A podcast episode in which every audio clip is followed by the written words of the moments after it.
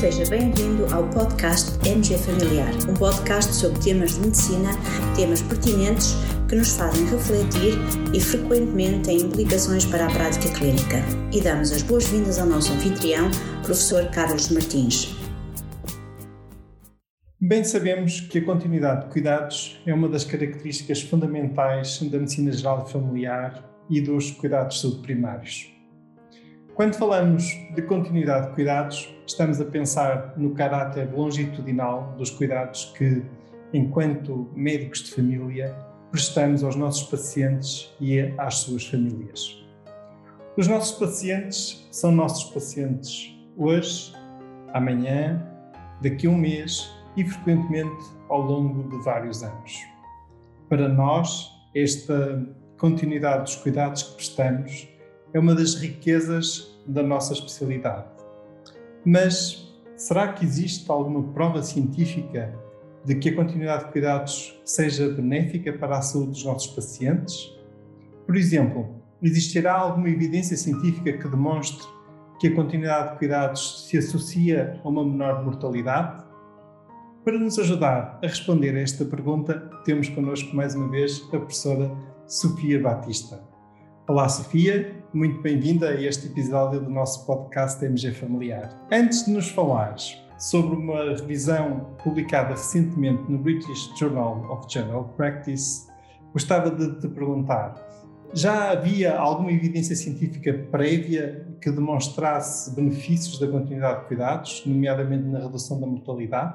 Sim, a primeira e única conhecida revisão sistemática prévia era de 2018, publicada no BMJ Open, uma revisão sistemática de Dennis Gray e colegas, que incluiu estudos observacionais e que encontrou uma associação protetora entre a continuidade de cuidados e a mortalidade, portanto, em que uma maior continuidade de cuidados eh, se associou uma menor taxa de mortalidade por todas as causas e de referir que esta revisão sistemática incluiu uh, médicos dos cuidados de saúde primários e dos cuidados secundários também. Muito bem, muito interessante.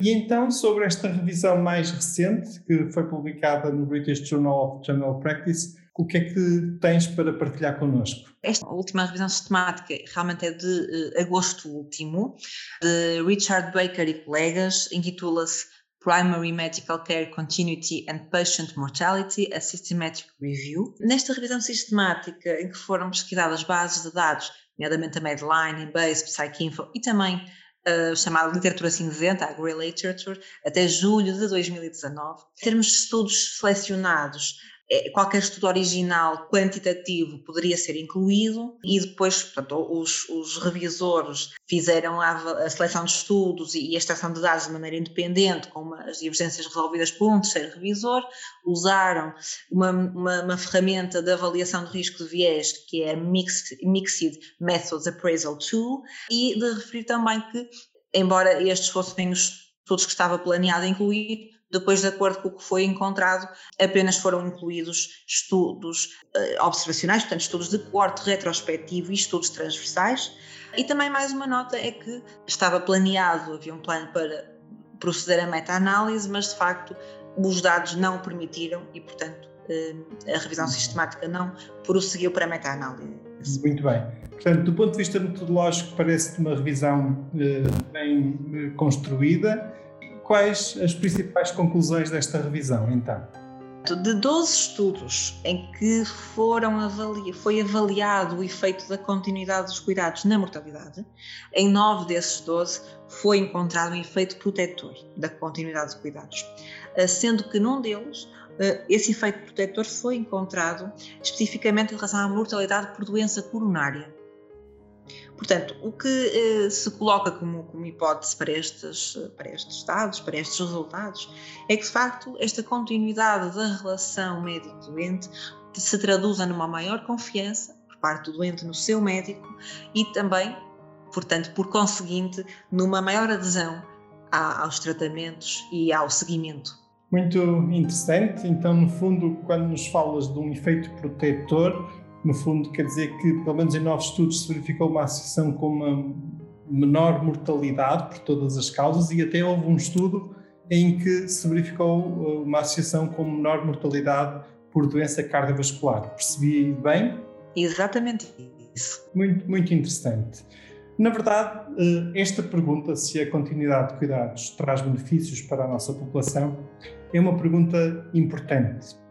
Frequentemente somos confrontados com ameaças à continuidade de cuidados. Por vezes surgem algumas ideias de modelos alternativos da organização de cuidados de saúde que colocam em causa a continuidade de cuidados.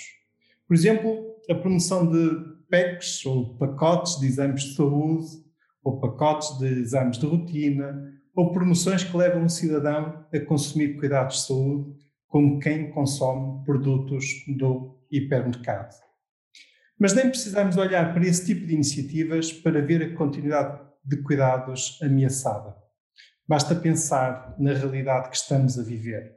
No contexto desta pandemia, fruto da necessária reorganização dos cuidados de saúde, a continuidade de cuidados tem sido colocada muito em causa e para muitos portugueses podemos até falar de descontinuidade de cuidados.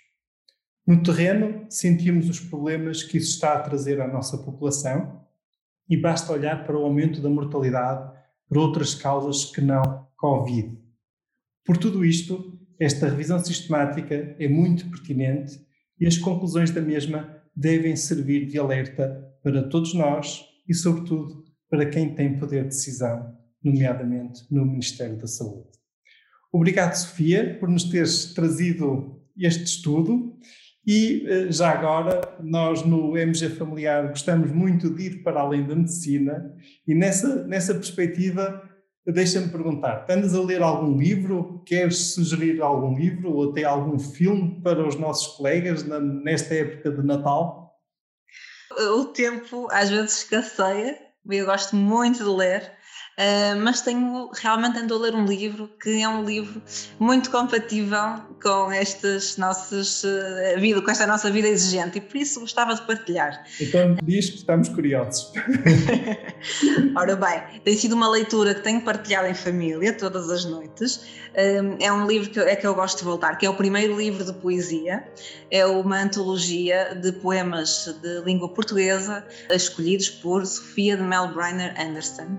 Tem poemas de vários autores, de facto, e que não têm idade. Eh, e é excelente para ler em voz alta, como, como pede Sofia, e para partilhar com, desde crianças mais pequenas até toda a família. Realmente é um livro maravilhoso que eu gosto de voltar sempre porque me traz também memórias muito importantes. Gostava também já agora de partilhar a memória uh, do, meu, do meu professor primar, da primária, que foi quem me mostrou este livro, o professor Adriano Pinto, que infelizmente nos deixou este ano e também deixo aqui uma singela homenagem. Muito bem, muito interessante e realmente um gesto muito bonito da, da tua parte, esta homenagem ao teu professor.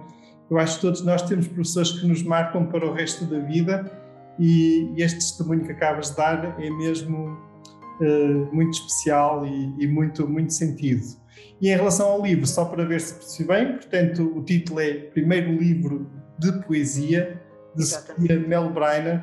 E como sempre, colegas, nós vamos deixar quer o link de acesso ao artigo original, ao estudo que aqui mencionamos neste episódio, quer também o, o título do livro nas referências deste episódio do nosso podcast. Sofia, muito obrigado, foi um prazer ter-te connosco mais uma vez. Eh, até um próximo episódio, está bem? Como sempre, o gosto foi meu. Muito obrigada. Até breve. Caros colegas, obrigado por terem ouvido este episódio. Fiquem bem, continuem bem. Até uma próxima. E terminamos assim esta edição do podcast MG Familiar. Muito obrigada por nos ouvir. Se desejar completar a sua leitura, muitos dos conteúdos abordados neste podcast estão disponíveis em www.mgfamiliar.net. Até à próxima!